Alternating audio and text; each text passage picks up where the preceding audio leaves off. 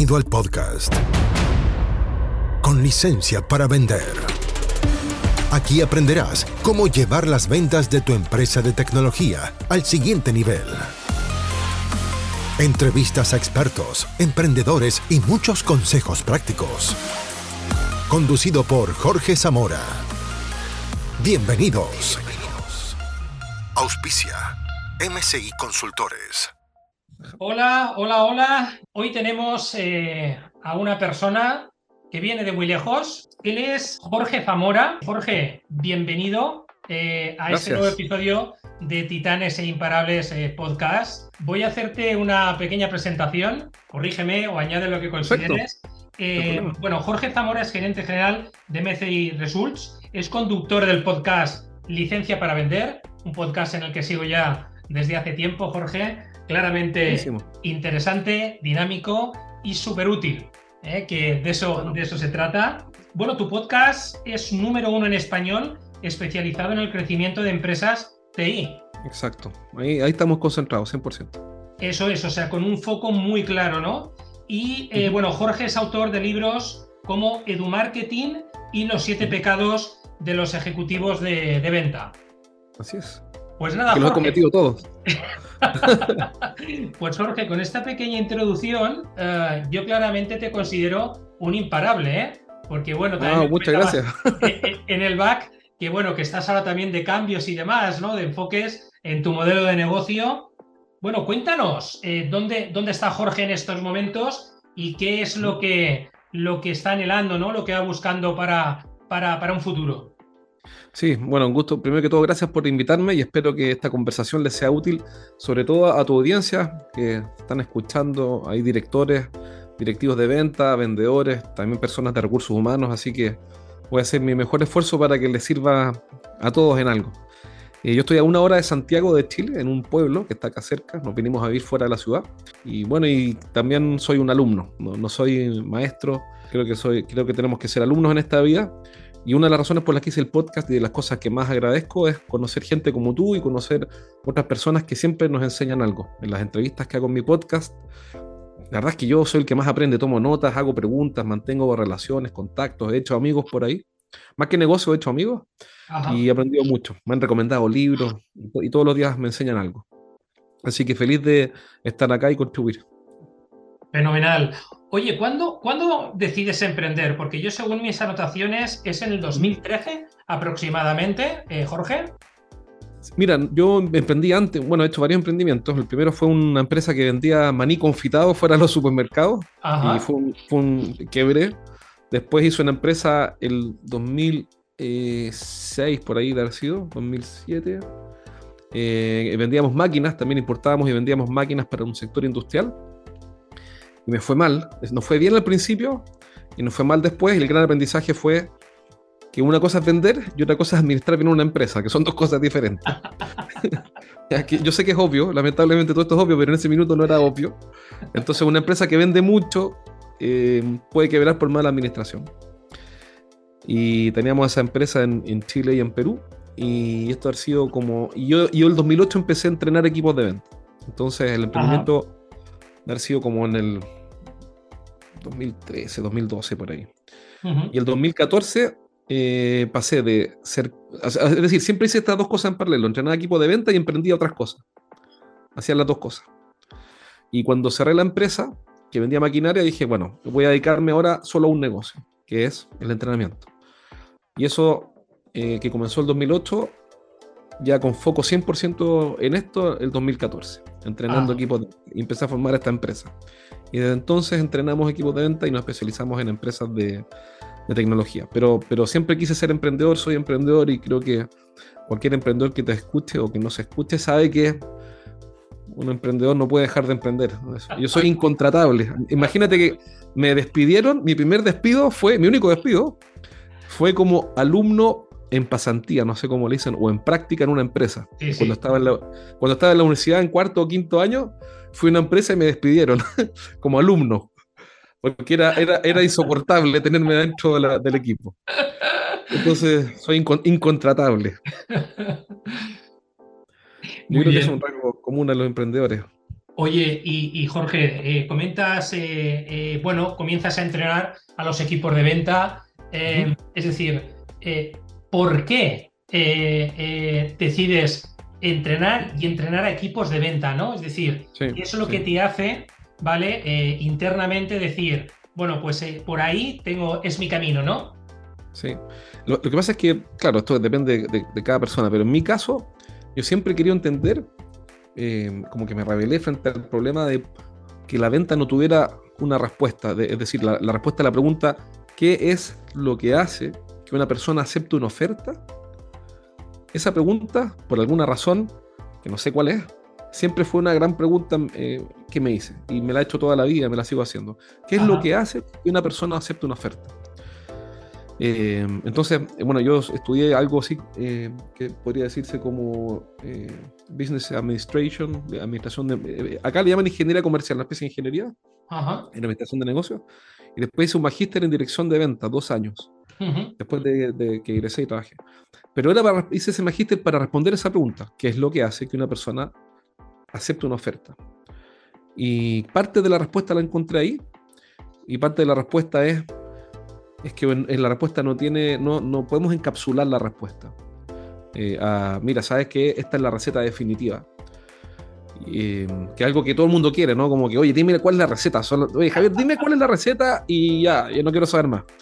Y parece que la respuesta no existe en el sentido, no es encapsulable. La respuesta parece que tenemos que descubrirla con el tiempo, con el camino, con el estudiar, con leer, con escuchar a otros y, esta respuesta se va armando como una especie de mosaico. Entonces, cada vez que lees un libro o conversas con alguien o escuchan tu podcast, el, podcast de Javier, entonces tienes un pedacito del mosaico, un trozo, un fragmento. Entonces, bueno, llevo un montón de tiempo armando ese mosaico con pequeñas piezas y se ve bien, pero todavía no está terminado.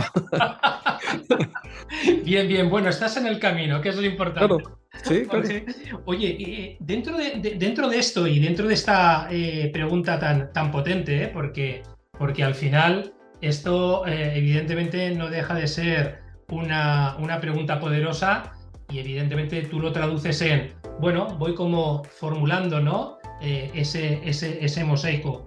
¿Dónde crees, vale, que están las principales barreras mentales de los vendedores para construir ese, ese mosaico? Sí, mira, creo, estas son opiniones, que, los, vendedores en general y los directivos también se resisten, se resisten a una idea. Y esa idea es que mm, las personas somos eh, bastante predecibles. Hay un libro que recomiendo que se llama Psycho Cybernetics de Michael, no, de, de El, autor es de apellido Malks, Psycho-Cybernetics, de Malks. Y él lo que dice es que los seres humanos tenemos una cierta cibernética, una cierta mecánica que se traduce en, causa y efecto. Somos bastante predecibles. Más de lo que creemos. Creemos que, que no, que somos seres especiales. Sí, claro, cada individuo es especial porque Dios lo creó y, y toda una historia ahí, pero pero en cuanto a la cibernética, en cuanto a la, en cuanto a la mecánica, a la causa y el efecto, en cuanto a la física vectorial, eh, somos bastante predecibles. Es decir, que la física vectorial podríamos decir que aplicaría mucho más, aplica mucho más de lo que nosotros creemos.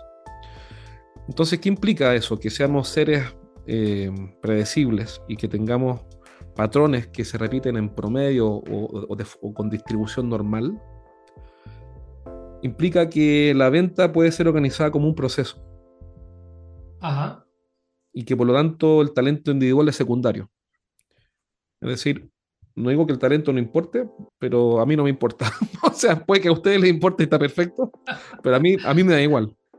Porque si la receta es buena y el chef no tiene talento y el procedimiento está bien hecho, el chef va a hacer un buen plato y va a servir una buena, un, un buen plato. Si la receta es pobre, porque no está bien definida, bien, bien, bien escrita, entonces necesito un chef más talentoso. Entonces lo que yo creo que el método supera el talento. Y, claro, esto es lo menos atractivo, lo menos cool que hay porque, claro, porque todo el mundo espera hablar de ventas o, es muy fácil esperar eh, trucos y cosas y, y súper motivación y súper hip hip hurra y súper cosas interesantes, pero lo que veo es que mm, personas promedio ejecutando una receta bien, receta de ventas, ¿no? Que es la, la analogía con restaurante, una receta bien definida, tienen resultados predecibles. Y eso para mí es fabuloso porque lo veo, lo veo en mi consultora, en nuestra empresa tenemos un área de venta. Tenemos, tenemos eh, dos personas que serían SDR, por ponerle un nombre, decir, que están haciendo protección. Y, vemos cómo las tasas de efectividad en sus agendamientos van cambiando en la medida en que cambiamos la receta.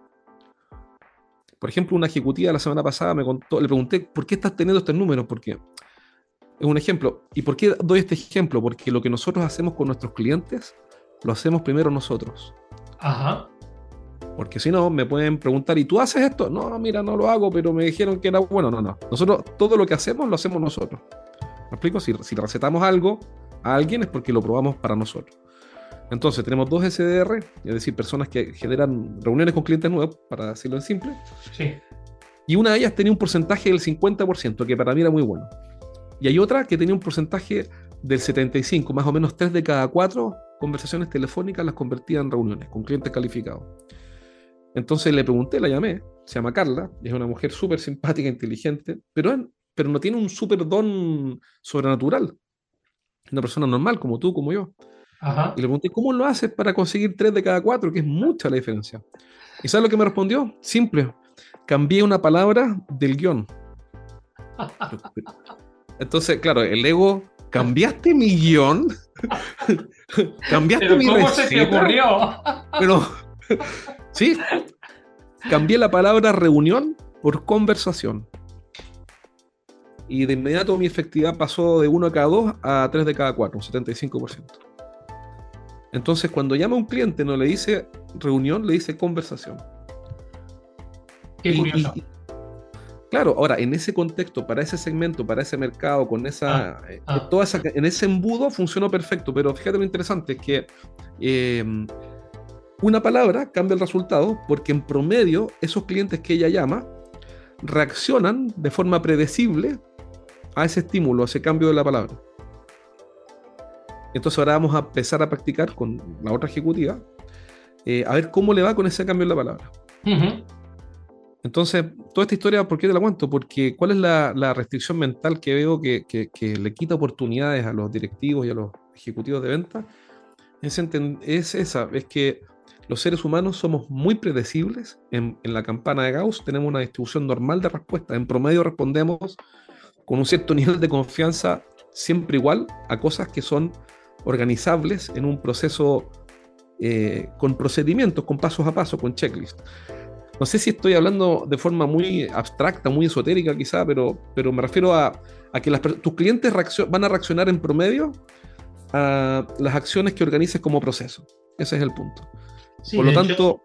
de hecho, Jorge, eh, perdona que te interrumpa, creo que lo dejas, lo dejas muy claro, ¿no? Cuando has definido eh, el talento, ¿vale? O describes el talento, no importa, pero cuando hay un método, supera el talento, ¿no? Y es cierto que en la mayoría de los equipos comerciales, cuando siguen una estructura, un sistema, un guion, un script, como le queramos llamar, al final los resultados están ahí y, son, y son inamovibles y no se puede contraargumentar. Es verdad que la mayoría de los equipos de venta, y, yo en mi experiencia lo que me encuentro es que trabajan muy desde, a ver, ¿cómo diría yo? Desde el desorden, desde el caos, ¿vale? Por así decirlo. Es decir, estoy con un cliente, eh, mm, converso de una manera, estoy con otro cliente dentro del mismo sector y converso de otra manera.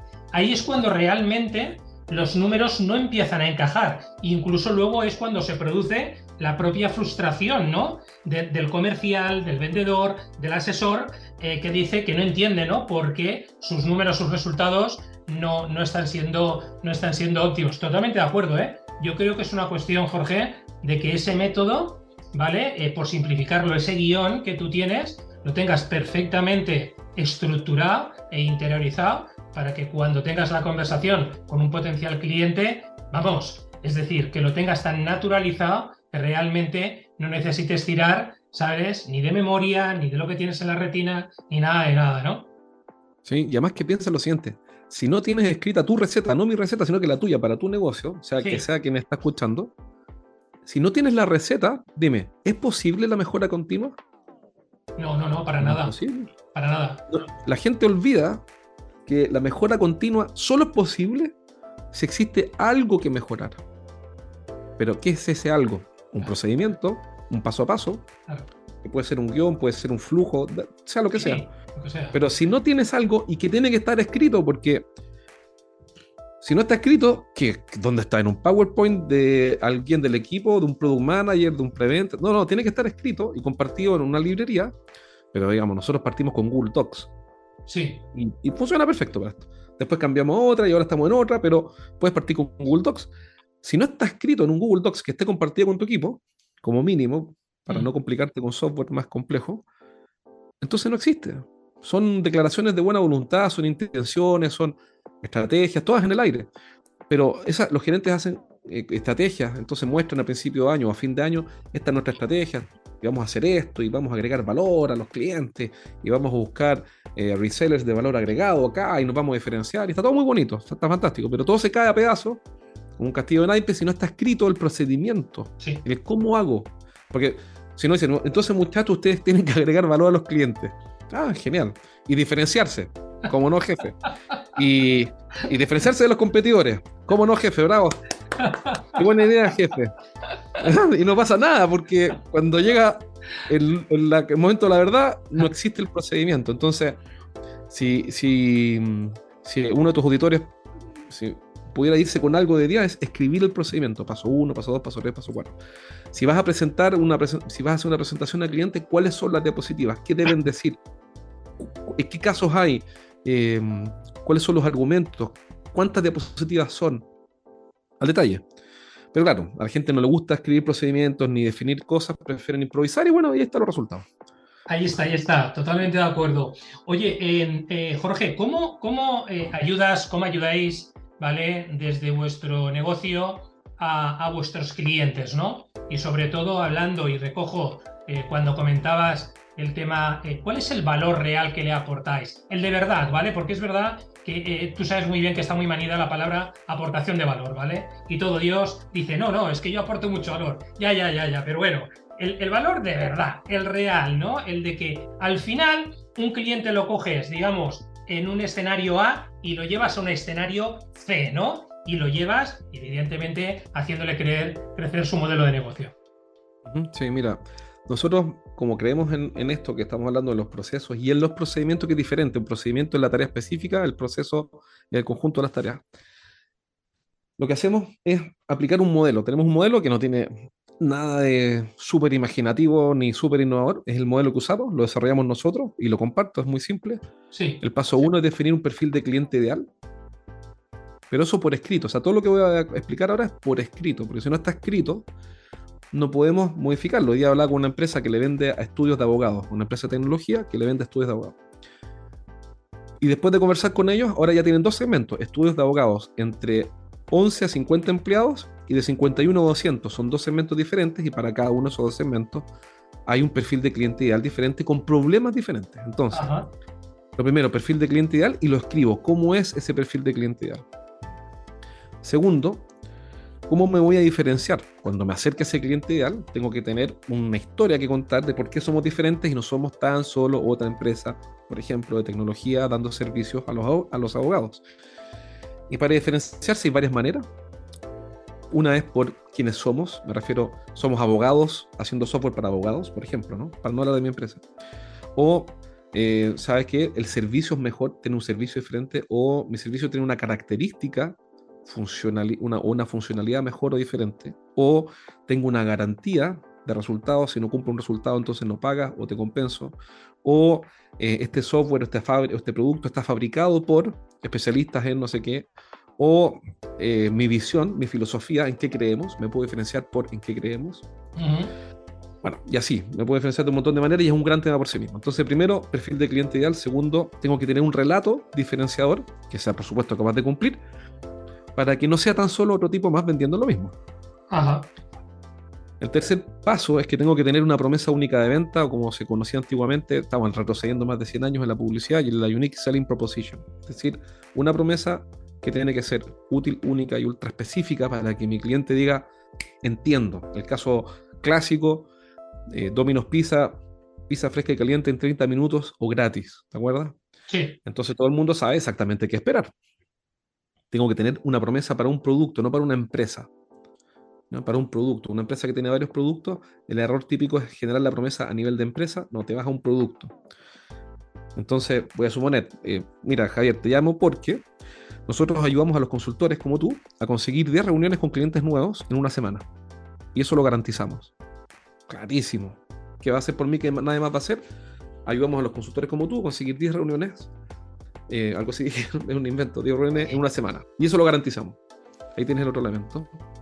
Y por último, al tiro, me interrumpe el tiro, es que no quiero que se me olvide esto de inmediato. Em, la evidencia, la autoridad, perdón. Es decir, tenemos todo lo anterior y me falta un paso, que es la autoridad. ¿Y la autoridad qué es? Es la posición, el posicionamiento en la cabeza de mi cliente, por la cual no hay ninguna duda de que tú puedes ayudarme, porque así lo has demostrado. ¿Cómo genero autoridad? De múltiples formas y una de esas es el contenido. Un blog, un podcast, un libro, idealmente un canal de YouTube con 600 videos, con tutoriales, un curso, un webinar, publicaciones en prensa, etc. Cuando tengo eso resuelto, recién entonces comenzamos el proceso de venta, si no, no vale la pena. Y el proceso de venta ahí lo componemos en pasos y, hacemos que nuestro cliente venda más. Un poco larga la explicación, pero es que esa es la forma en que lo hacemos. Bueno, eh, eh, está perfecta, ¿eh? La verdad es que la has explicado prácticamente en dos minutitos, ¿eh? O sea, ah, perfecto, muy, muy claro, Jorge. Hasta aquí llegamos por hoy. Nos encontramos en el próximo capítulo de Con licencia para vender. Un podcast para que aprendas a llevar las ventas de tu empresa de tecnología al siguiente nivel. Nos reencontramos la próxima, junto a Jorge Zamora. Hasta entonces. Traído a ustedes por MCI Consultores.